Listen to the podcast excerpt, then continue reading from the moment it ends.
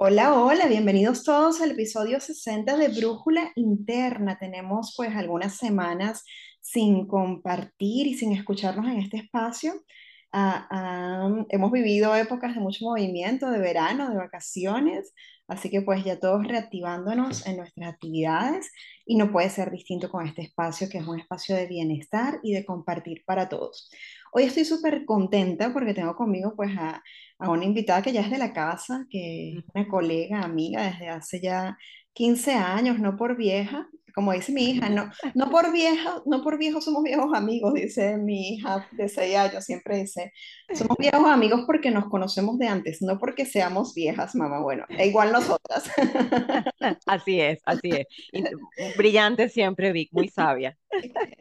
Así es, entonces bueno, conmigo eh, está hoy Mayrelis Hoyer. Mayreli es psicólogo, coach, que se especializa en gestión de emociones, relaciones y además pues pone al servicio de todos ustedes no solamente su consulta online, sino también programas de charlas para empresas y, corporativos PINS alrededor del mundo.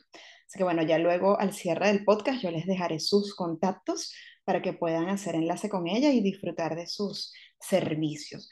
Hoy vamos a hablar de un tema que a nosotras nos ha movilizado mucho y que solemos también ver en consulta con frecuencia. Y es una de las cargas más pesadas que los seres humanos eh, pues llevamos y se trata de nuestras expectativas. El tema de hoy es el peso de las expectativas y cómo soltamos eso, ¿no? ¿Cómo soltamos esas expectativas? ¿Cómo estás, May? Bienvenida a este espacio. Mm, Gracias, mi Vane. Gracias, gracias por la invitación. Siempre, siempre es súper lindo compartir contigo en estos espacios, en, bueno, en tu podcast, en este espacio tan bonito que, que, has creado y que ya llevas eh, manejando, gestionando desde hace algún tiempo. Así que para mí es realmente un honor, encantada de estar contigo en este espacio y hablando de un tema que, como tú bien dices, es un tema que definitivamente vemos a diario, ¿no? Este, trabajamos con personas en el día a día y vemos en el día a día cómo estas expectativas a veces pueden ser una fuente importante de malestar, ¿no? De malestar emocional, de malestar físico y por qué es tan importante en efecto aprender a gestionar todo esto que, que ponemos, eh, todo esto que, que, que esperamos, mejor dicho, que esperamos o que pensamos que debe ser, ¿no? Exactamente, en esa mochila, en esa mochila de viaje que, que todos llevamos con nosotros, independientemente de nuestra profesión, de nuestro rol, las expectativas nos acompañan en cada etapa de nuestra vida. Pero ¿cuándo se forman esas expectativas? ¿no? ¿Cuándo, cuándo se construyen? ¿Cuándo comenzamos a meterlas en el equipaje emocional? Yo diría, y esto va a ser hoy como un, un debate aquí con Mai, este, que, en, que en la primera infancia, ¿no? Nosotros comenzamos a construir la, la idea de la persona que queremos ser en función a lo que vemos del entorno, ¿no? Desde que estamos muy Ujú, chiquititos. Fíjense que cuando nosotros llegamos al mundo, somos como muy puros, ¿no? Muy sin mm, filtro, somos, somos esencia pura. Y luego entonces comenzamos a escuchar esas frasecitas de no hagas esto, haz esto, este es el niño bueno, esta es la niña buena. Y nos empezamos a armar ese criterio de qué es ser un niño bueno, qué es ser una niña buena, de cuál es esa, esa niña que la gente quiere ver. Y vamos de alguna forma metiendo o poniendo capas sobre ese ser, esa joyita auténtica que vino al mundo a, a brillar sin, sin complacer, sino complacer, ¿no? Que son dos palabras distintas. El, una cosa es el complacer la mirada del otro, el sentarse derechito, el levantar la mano para hablar, y otra cosa es vivir con el placer de, de ser uno mismo, ¿no?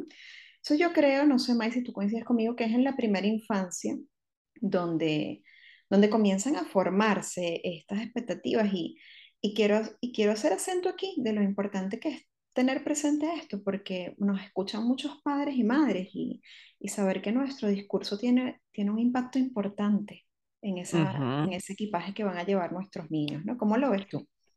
Nuestro, nuestro discurso, Vane, y en efecto cómo, cómo evaluamos, ¿no? Entre comillas, o sea, cuál es la, la valoración que damos a ciertas cosas, como tú bien decías, esto es bueno, esto es malo, esta persona hace esto bien o esta persona hace esto mal.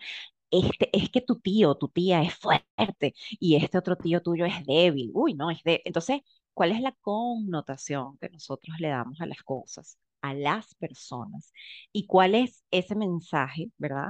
Que, que de una manera muy, muy inconsciente, ¿no? Va, va calando, va calando en ese niño que está viendo y que está escuchando qué es bueno, qué es malo, qué es débil, qué es fuerte, qué es bonito, qué es feo, ¿sí? Porque entonces todo eso, entonces hoy Vane puede levantarse y mirar por la ventana y decir, oye, qué día tan feo. ¿Y qué tal que a Vic le encante la lluvia? Y a ella le guste un día, le, le guste un día con lluvia, pero no necesariamente. Entonces, es como, es como vamos nosotros poniendo también como esas, esas connotaciones a las cosas. Ojo, también por nuestras propias vivencias, y creo que todos en algún momento, por supuesto, lo hemos hecho, y, y, como padres, por supuesto, y bueno, tú, trabajas con eso en el día a día, ¿no? La, la, la responsabilidad también que tiene esa palabra y esa connotación, esa interpretación.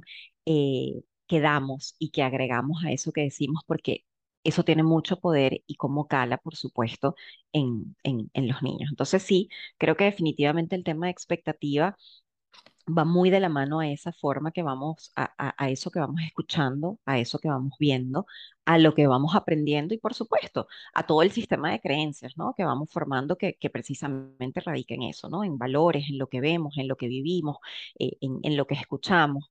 Y las expectativas van muy alineadas a eso. Ahora, yo creo, Vane, que cuando, cuando tú me decías, hablemos de expectativas, ¿no? Este, yo decía, creo que es importante también, ¿verdad?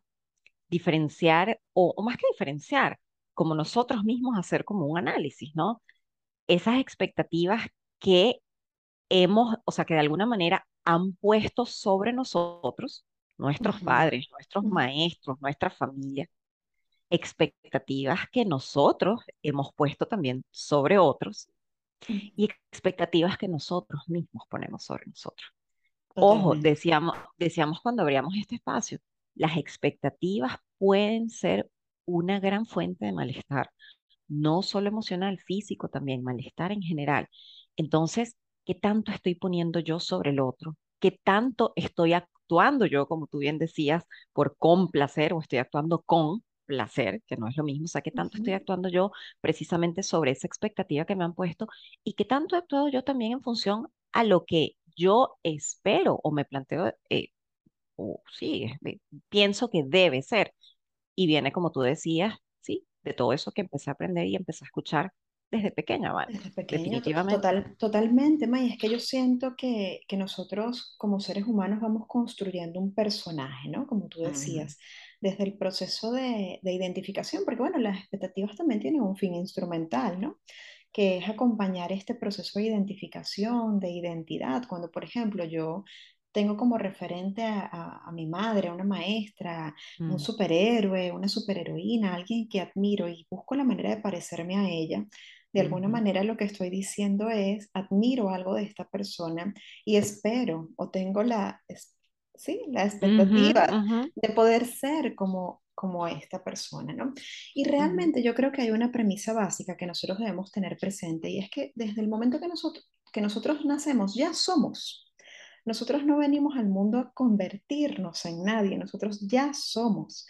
Y, y nuestra labor es acompañar y descubrir esos talentos que nosotros trajimos al mundo para potenciarlos y poder hacer desde el ser y no ser desde el hacer, que es lo que solemos eh, elaborar desde nuestros personajes, ¿no? Resulta, por ejemplo, que si yo me convierto en médico, o en psicólogo, la gente tiene la expectativa de que yo no sufro o de que gestiono muy bien mi sufrimiento, pero no es así, porque por encima de ese hacer, de ese personaje o esa profesión que todos nos hemos comprado, hemos ido elaborando, hay un ser que habita en nosotros desde el momento que nacimos y que es el que conduce nuestra vida. Entonces, mientras más distante, o al menos así lo veo yo, sea el personaje que yo construyo en mi vida del ser que yo vine a ser, más espacio dejo para que habite el malestar y el sufrimiento.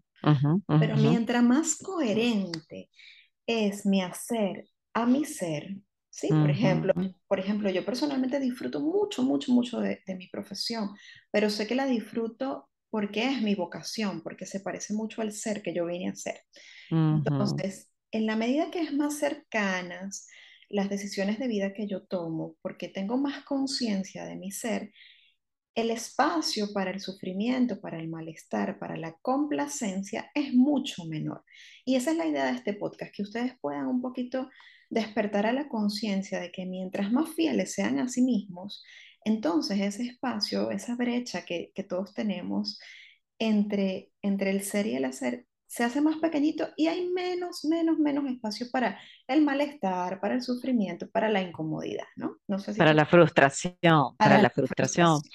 Porque además creo que ahorita cuando tú mencionas lo del ser y el hacer, creo que es súper importante y, y hablando y volviendo a lo que decías al inicio de que muchas de estas expectativas precisamente las vamos formando en función a lo que aprendemos de pequeños.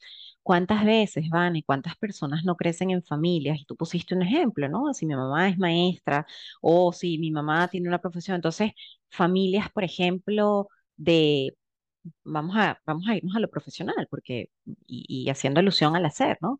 Que tienen una historia de cierta profesión, ¿no? Que corre en la familia, entonces desde pequeño, ¿no? Este, se pone sobre mí o está sobre mí esa expectativa de que yo, por supuesto, siga, ¿no? Este, o continúe con ese legado, como quien dice, ¿no?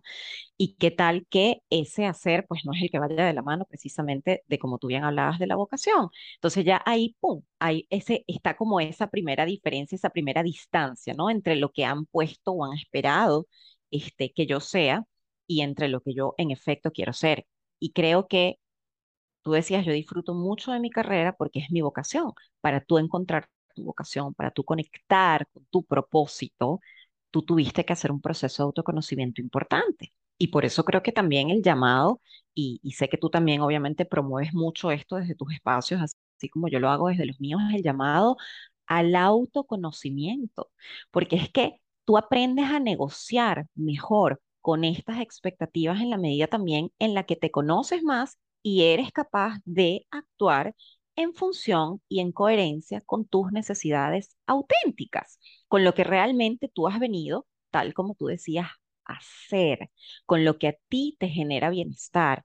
Y a veces nos olvidamos de cuidar de esos espacios, nos olvidamos de cuidar de esas cosas que a mí, me generan bienestar, que no necesariamente son o es lo mismo que le genera bienestar a Vane. Entonces, si yo actúo en función a lo que a Vane le genera bienestar, porque asumo que eso es lo que tengo que hacer, pues evidentemente yo me estoy llevando por delante lo que me genera bienestar y lo que son los espacios de cuidado para mí. Y, y creo que, creo que también, Vane, es importante y me parece que puede ser importante mencionar también para que tengamos todos en cuenta el tiempo, los tiempos de la vida, porque tus expectativas o lo que tú esperas de ti o lo que son tus necesidades el día de hoy no necesariamente son tus necesidades en un año o en dos años. Y tú tienes, este proceso de autoconocimiento es constante en función, depende por supuesto de eso, ¿no? De qué necesitas, de qué te motiva y también en qué momento de vida estás. Entonces, si tú quieres actuar en función a las mismas necesidades, ojo, habrán algunas que no variarán y que serán no negociables a lo largo de toda tu vida habrán otras que, podrás negociar porque tus necesidades van cambiando en función al momento de vida en el que te encuentras. Y eso también tienes que tener la suficiente flexibilidad y compasión contigo mismo para comprenderlo.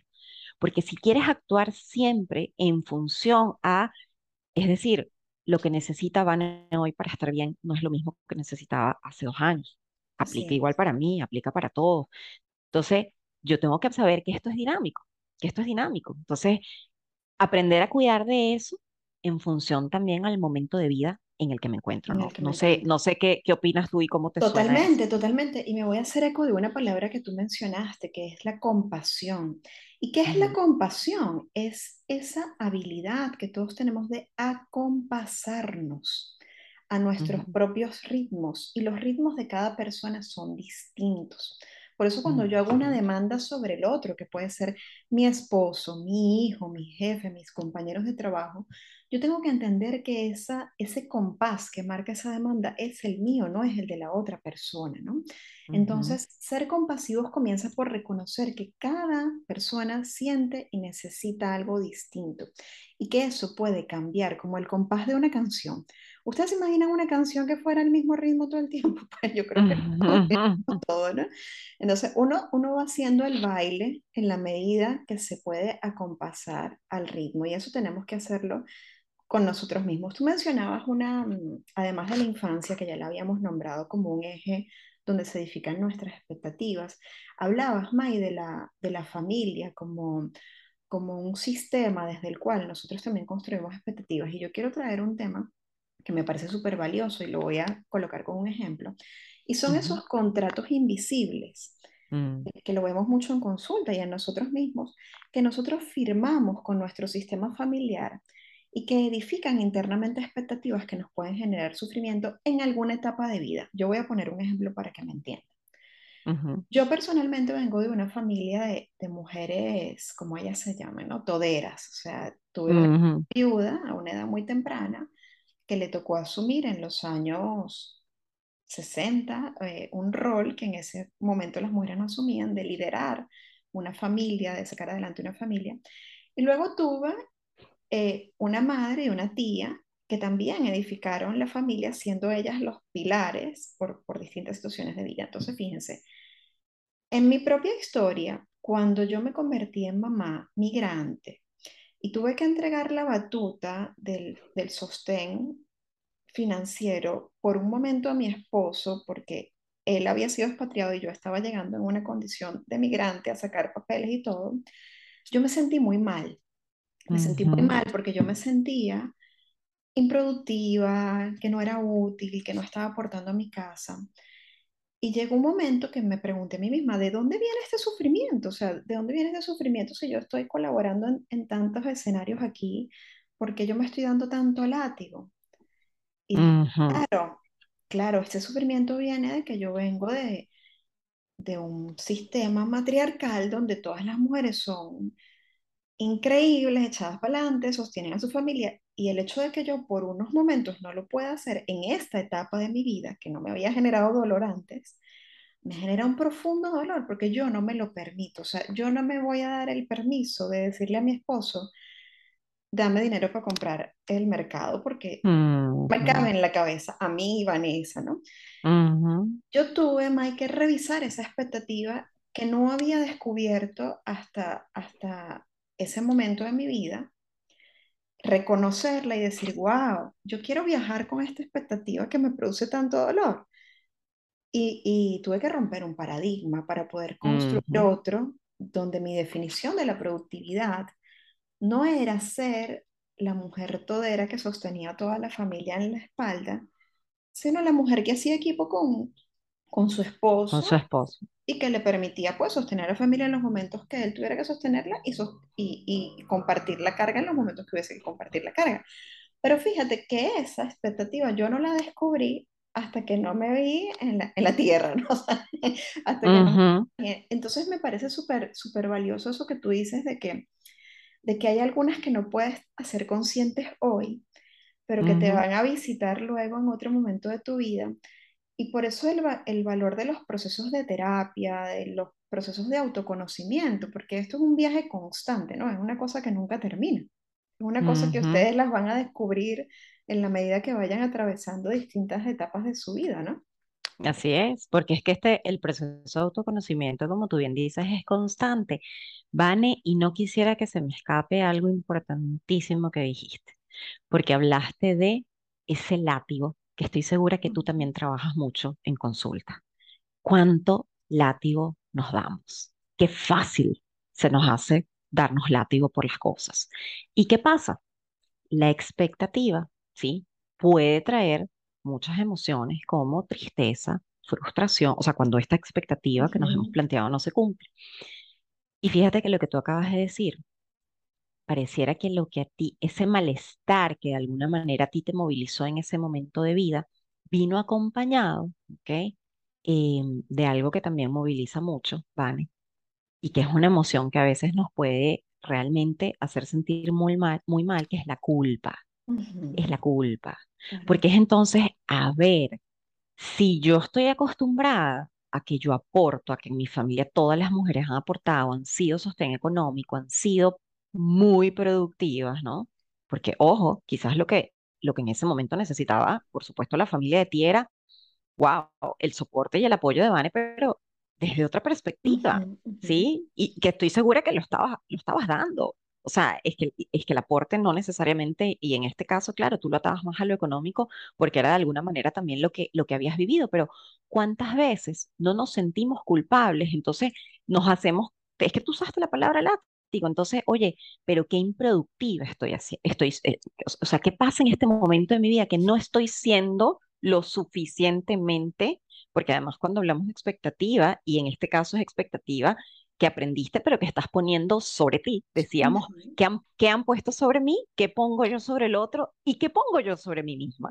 ¿Qué espero yo sobre mí? Entonces, wow, no estoy siendo lo suficientemente productivo. Estás comparando de alguna manera con otro momento de tu vida y por eso nuevamente el llamado a comprender que también estas expectativas tenemos que irlas aterrizando al momento de nuestra vida, las vamos gestionando y vamos negociando con ellas en función al momento de nuestra vida. A ver, posiblemente en este momento de la vida y de este proceso que estamos viviendo migratorio, mi familia necesita de mí esto. Y esto es lo que yo puedo dar en este momento.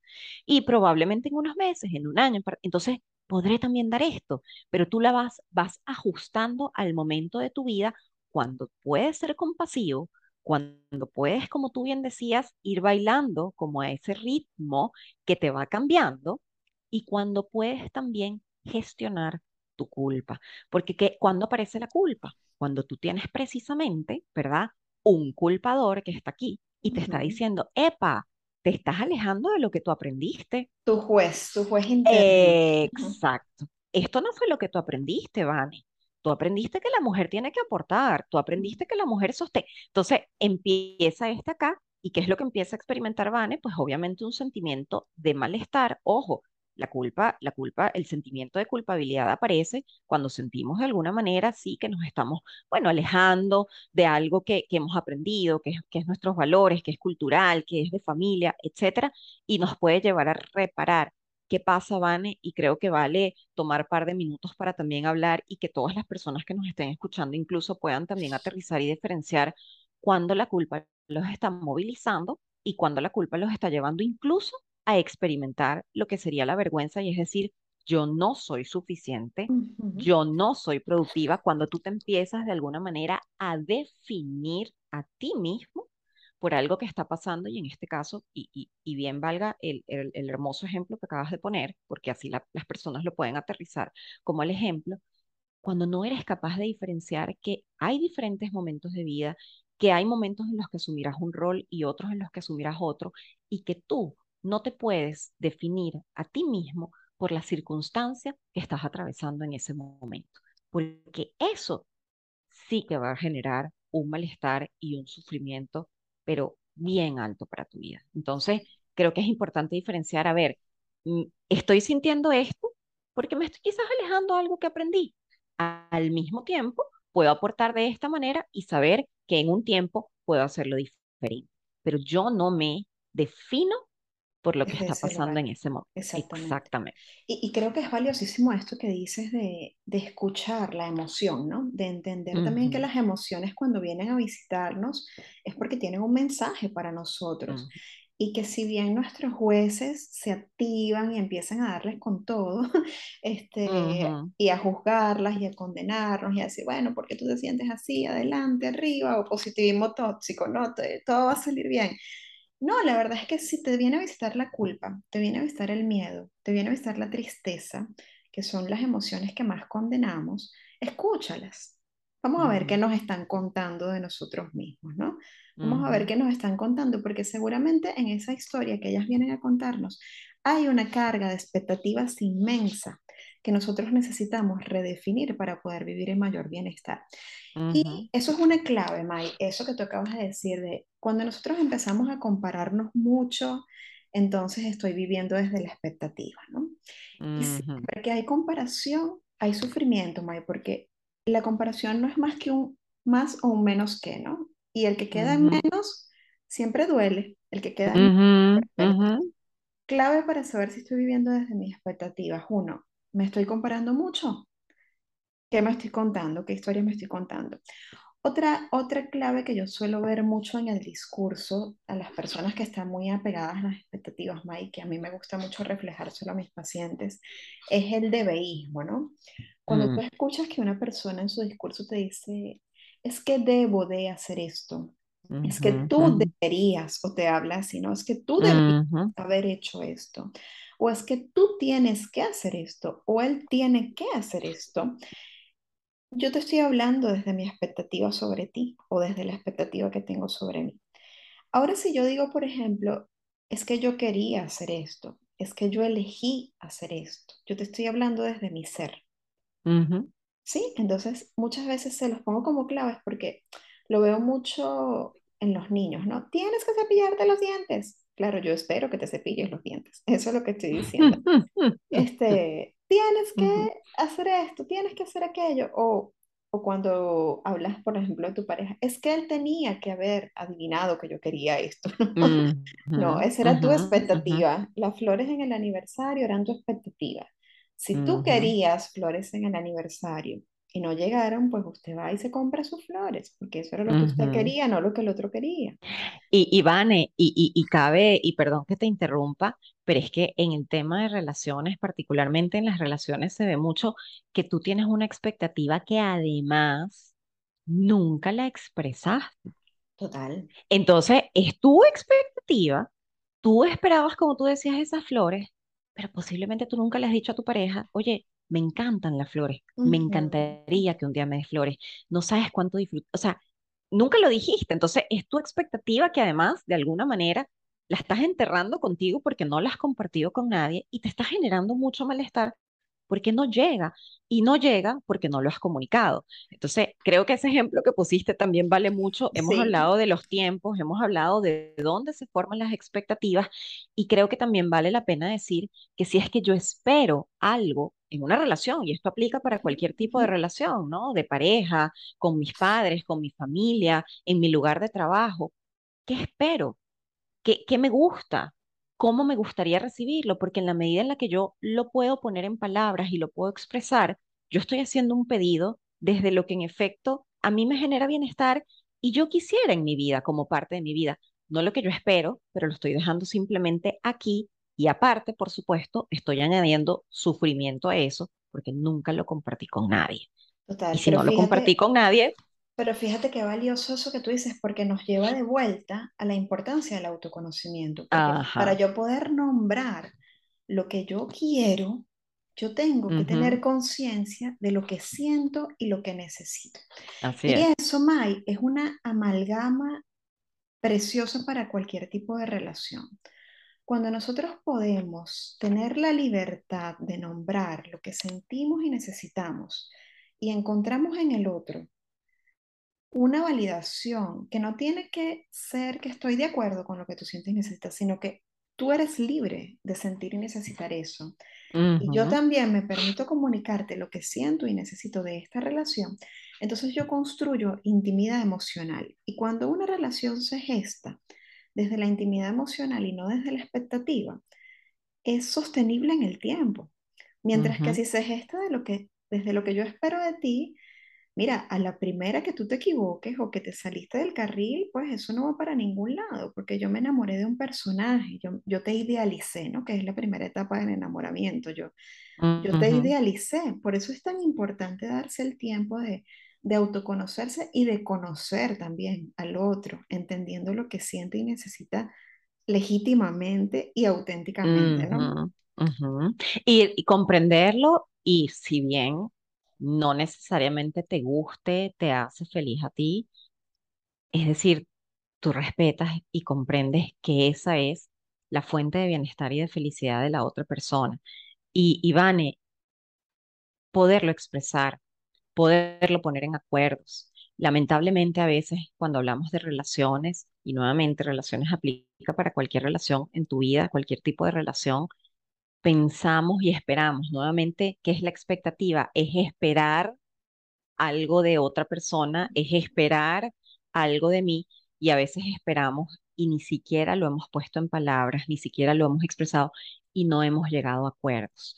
Y, y, creo que aquí, Vane, no solo cuando tú llegas a acuerdos, obviamente, como tú decías, partes del autoconocimiento, puedes expresárselo a la otra persona y puedes establecer un acuerdo de la mano con un límite, de la mano con un límite, porque además la vida y, ojo, a veces las personas cuando escuchan la palabra límite piensan que es algo como negativo, que es como, no, no, no, el límite te protege, el límite te protege dentro de una relación, el límite te permite a ti también respetar lo que protege a la otra persona que forma parte de esa relación y el límite no hace más que crear, nutrir una relación completamente saludable. Y quiero ponerte un ejemplo muy breve, ¿sí? También personal, como tú comentabas ahorita, lo que te sucedió cuando migraste mi esposo encuentra un disfrute increíble en el enduro. Es un deporte que se practica en moto, que se va, por montañas y, y, bueno, y él se puede, puede pasar seis horas metido en una montaña, sudando, pasando frío, calor, lluvia, lo que, y ese es su disfrute. Y él llega a la casa y él regresa a la casa realmente, o sea, tú, tú le notas, tú le, de, de verdad que se nota el bienestar que le genera para él ese espacio. ¿sí? Tú me preguntas a mí si yo me montaría en una moto y bueno, y lo acompañé una vez, me monté 15 minutos. Para mí eso no es bienestar. Para mí, para mí, para mí, Mayreli, montarme en una moto, o sea, ojo, puede que el que nos esté escuchando puede decir, oye, pero qué, pero si es divertidísimo montarse una moto. Bueno, pero es que nuevamente es completamente respetable. Lo, a mí, yo encuentro disfruto en el pilates. Yo creo que yo pongo a mi esposo a hacer pilates y se duerme. Se duerme en la, en la primera respiración, se duerme. Pero cada quien entra y cada quien tiene y encuentra su disfrute en ciertas actividades ¿Y cómo hemos negociado con eso? Antes de conocernos, él se podía ir sábado y domingo completo a practicar enduro. Ahora, cuando ya empezamos una relación, dijimos, vamos a empezar a negociar, ¿no? Porque si no, ¿cuál es el momento de nosotros como pareja? Bueno, entonces, de repente ya no son los dos días, ok, me voy un día, yo respeto y que él disfrute y que se goce su enduro, yo ese día aprovecho y hago otra cosa. Y entonces el otro día del fin de semana, obviamente, lo dedicamos a hacer cosas en pareja, en familia, juntos, o sea, pero tengo yo que juzgar que él disfrute comer tierra, este, llegar todo llegar, llegar insolado. O sea, no, e, ese es su disfrute, ese es su disfrute. Y si yo lo amo, como en efecto lo amo, yo encuentro también disfrute viendo que él llega con una sonrisa de oreja a oreja, raspado, con morados, con, con los brazos a veces aruñados por, por las ramas, o sea, porque las ramas de las montañas a veces la, o sea, pero ese es su disfrute. Ahora, como pareja pudimos encontrar un, pudimos, pudimos negociar de alguna manera, sí, porque mi expectativa no va a ser que él se quede todo el fin de semana en la casa o así, no, ¿ok? O sea, es respetar sus espacios y también como pareja encontrar entonces, pero nuevamente lo conversamos, Vani. Yo no, o sea, y, y, y, esto un poco, y puse el ejemplo un poco para aterrizarlo a lo que estamos hablando. Lo tienes que poner en palabras. A ver, aquí encuentro yo mi disfrute. Ok, esto no es en lo que yo encuentro disfrute, yo encuentro disfrute en otras actividades. Entonces, ¿cómo empezamos de alguna manera, verdad, a negociar y encontrar puntos medios estableciendo límites para los dos que nos permitan a cada uno encontrar sus espacios y respetar sus espacios, pero por supuesto también cuidar de los espacios de pareja y familia. Pero eso es nuevamente una negociación y tú sabes, Vane, que yo hablo mucho de la negociación, porque para mí la vida es un solo diálogo, diálogo con tu conversación interna, o sea, el diálogo que tú mantienes internamente, el diálogo que tú mantienes con el otro, el diálogo que mantienes con las adversidades que se presentan en tu vida y en este caso, obviamente, el diálogo que mantienes y la negociación que mantienes con lo que esperas de ti, de los demás y con lo que los demás han esperado de ti. Perfecto, mire, ese, ese ejemplo es una belleza porque fíjate que ilustra cómo soltar las expectativas. Si tuviéramos que responder la pregunta con ese ejemplo que tú acabas de poner, primero, teniendo conciencia de lo que siento y necesito. Mira, yo siento y necesito practicar el enduro porque a mí me hace feliz. Tú tienes conciencia de eso, la tenías desde el momento que se conocieron. Ahora, lo nombro. Desde mi conciencia yo lo nombro. Oye, May, esto a mí me hace feliz, suelo hacerlo todos los fines de semana y Mai valida, oye, yo entiendo que te hace feliz, a mí no me hace feliz. Fíjense que validar no es compartir, validar es dar tu libertad de ser y sentir algo diferente a lo mío. Yo valido que a ti te hace feliz. Desde ese lugar a mí también me hace feliz porque te veo en bienestar y yo siento y necesito que quiero verte en bienestar, entonces yo logro negociar contigo que no van a ser los dos días porque también siento y necesito que quiero compartir al menos un día de pareja, este, verte así todo sudadito, etcétera. o, o no, en ese, no en ese contexto. Por lo menos no en ese contexto. Y entonces allí yo puedo hacer una negociación, construir intimidad emocional y sentir también que tú validas lo que yo siento y necesito, porque tú entiendes que yo no me voy a ir en la moto contigo y no por eso quiero menos que tú te montes en la moto, ¿no? Entonces, Ni te amo menos, ni te, amo, menos, porque tú debes haber escuchado también en consulta, es que no se viene, no me yo quiero que me demuestre cuánto me quiere viniéndose. No, no. Pero a ver, o sea, es, respetar el gusto de cada quien. No te amo más ni menos por ir o no ir. O sea, sí. Exactamente. Y sabes que me hiciste recordar con ese ejemplo también, y, y, me parece también un lindo punto para hacer la reflexión de, de, cierre también. Una máxima de la psicología gestal, eh, Mike, que seguramente has leído, que escribió Fritz Perls, que dice así, se las voy a leer a nuestros oyentes. Quiero que la escuchen con mucha atención porque resume este ejemplo que Mike acaba de poner, ¿no? Yo soy yo y tú eres tú. Yo no estoy en este mundo para cumplir tus expectativas y tú no estás en este mundo para cumplir las mías. Tú eres tú y yo soy yo. Si en algún momento o en algún punto nos encontramos, será maravilloso. Si no, no puede remediarse. Falto de amor a mí mismo cuando en el intento de complacerte me traiciono. Falta de amor a ti cuando intento que tú seas como yo quiero, en vez de aceptarte como realmente eres, porque tú eres tú y yo soy yo. Hay muchas relaciones, Mike, que se gestan desde, desde la falta de amor a mí mismo y desde el intento de complacer. Pero el precio de eso es el dolor, el sufrimiento, y es que no sean sostenibles en el tiempo. Entonces ustedes, queridos oyentes, hoy pueden escoger desde qué lugar amalgamar sus relaciones. Y el mejor lugar para amalgamarlas no son las expectativas, es la honestidad con el ser que cada uno de ustedes vino a ser, ¿no? Con la honestidad, qué lindo, qué linda esa palabra. Con la honestidad de quién eres, de lo que necesitas, de lo que te hace feliz, de lo que te mueve todos los días. Y cuando eres honesto con eso y lo validas, lo vas a saber también, por supuesto, expresar sin culpas porque a veces cuando yo vivo tratando de complacer al otro es porque te siento culpa de decir no en muchas situaciones, ¿ok? Entonces es como yo pongo eso en palabras, lo transmito desde un lugar de calma, desde serenidad, dejando también de lado las culpas y por eso creo que también es tan importante gestionar esto en la medida en la que vas aprendiendo a negociar con tus expectativas, con lo que esperas del otro, con lo que han esperado de ti y con lo que tú mismo has puesto de alguna manera sobre tus hombros. Entonces, eh, creo que bueno, que imagínate tú cerrar con esa, con esa reflexión tan bonita para que las personas, para que todos los que nos están escuchando se lleven, es definitivamente decir, respeto quién eres, te amo como eres, y desde ese lugar de respeto, de validación y de amor, y desde ese lugar en el que yo valido y hago respetar lo que a mí me genera bienestar, vamos a construir una relación sana, una relación en la que ambos crezcamos juntos y ambos me refiero no solo a relación de pareja, cualquier tipo de relación,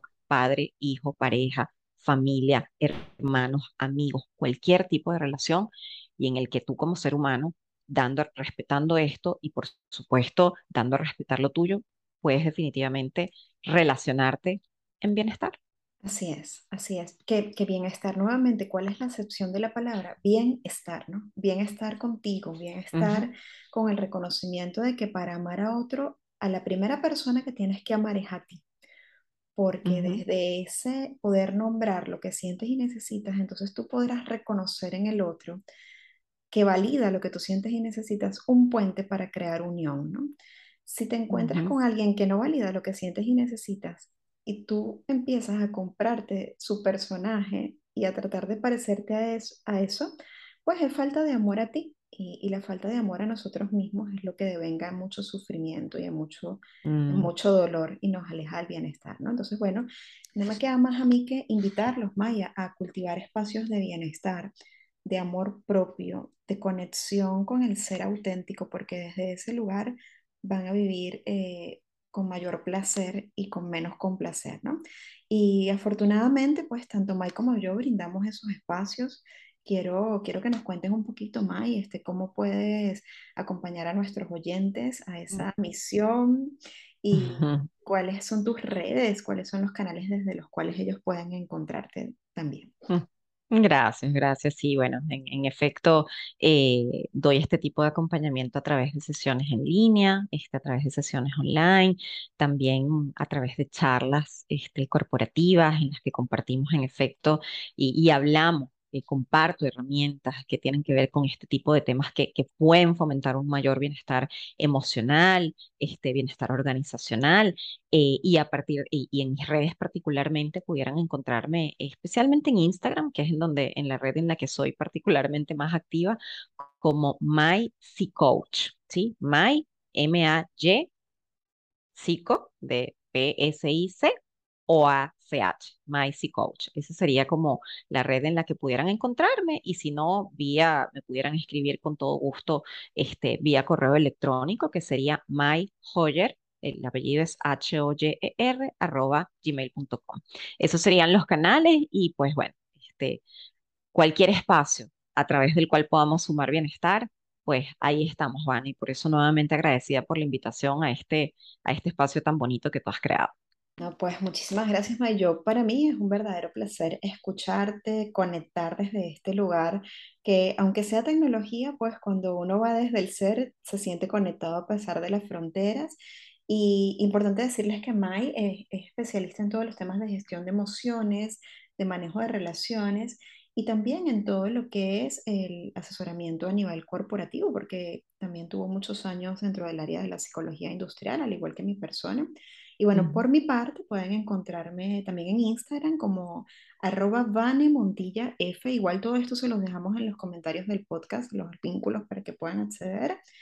Pueden pues conversar conmigo en consulta online de forma privada y también hacerse parte de las masterclass y disfrutar de los recursos online que ofrezco para ustedes. Básicamente mis temas o los temas en los que más me aboco son maternidad, migración, diversidad y asesoramiento a nivel vocacional para todas esas Mm, decisiones, bien sea dentro del área corporativa o del área de decisión vocacional en los primeros momentos de, de sus carreras, ¿no? Entonces, bueno, un placer inmenso eh, sentirnos acompañados por ustedes en este espacio, hacer desde el ser y, y poder invitarles a seguir disfrutando de calibrar su brújula interna, ¿no? Porque somos el lugar donde todos comienza. Te mando un abrazo, mi May Bella, desde aquí hasta los Estados Unidos y bueno, segura de, de que nos volveremos a encontrar en este espacio. Seguro que sí. Gracias, mi Van. Y un beso, abrazo, y un abrazo para toda tu audiencia. un beso grande.